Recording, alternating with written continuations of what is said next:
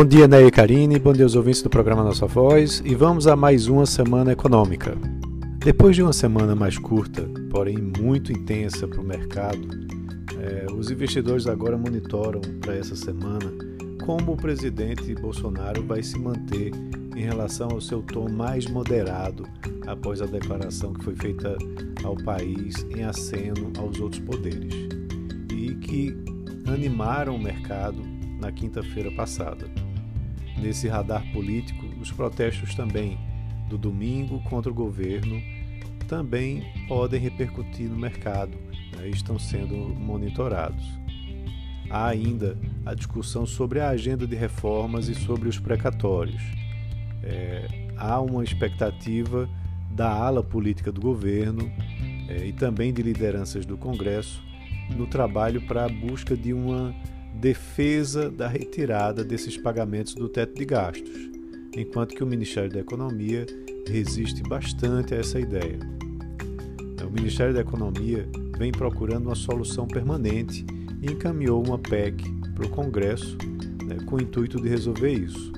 E reafirmou né, e tem reafirmado a importância do teto de gastos para o equilíbrio das contas públicas. Na agenda econômica, a gente vai ter a divulgação é, de mais dados de inflação após o IPCA de agosto ter superado as expectativas. A gente também viu na semana passada que as vendas do varejo de julho surpreenderam bastante é, positivamente e essa semana, na terça-feira, teremos a divulgação pelo IBGE né, do desempenho do setor de serviços através da pesquisa mensal do setor de serviços. Na quarta-feira tem um dado muito importante. O Banco Central divulga a prévia mensal do PIB com relação ao mês de julho, que é o IBCBR. Né? Então espera-se que você tenha aí um avanço da atividade econômica nesse início do terceiro trimestre, né? em linha com a expectativa de um crescimento do PIB para esse ano, né? nesse mesmo período. Então, há expectativa positiva nesse sentido.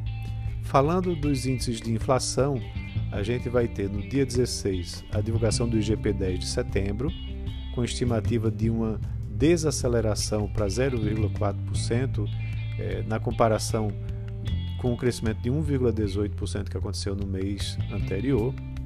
E lá no exterior, a inflação dos Estados Unidos ganha destaque, né, com expectativas eh, sobre quando o Fed vai retirar os estímulos que tem dado né, com a redução do seu programa de títulos. Então você vai ter o CPI de agosto, né, que é a inflação ao consumidor divulgado no dia 14, e teremos ainda o índice de vendas do varejo, a produção industrial, né, lá nos Estados Unidos. Já na zona do euro, teremos na sexta-feira, dia 17, a divulgação do índice de preços ao consumidor do mês de agosto, né, que também há expectativas com relação à inflação. Na China, teremos números do varejo e da indústria já na terça-feira, referentes ao mês de agosto.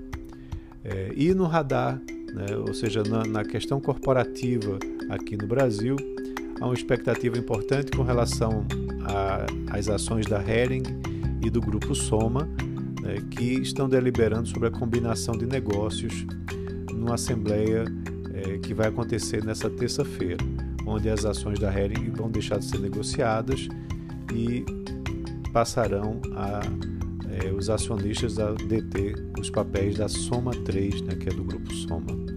Também teremos vencimento de opções do Ibovespa na quarta-feira, dia 15, né, e de opções sobre ações na sexta, o que deve trazer também bastante volatilidade.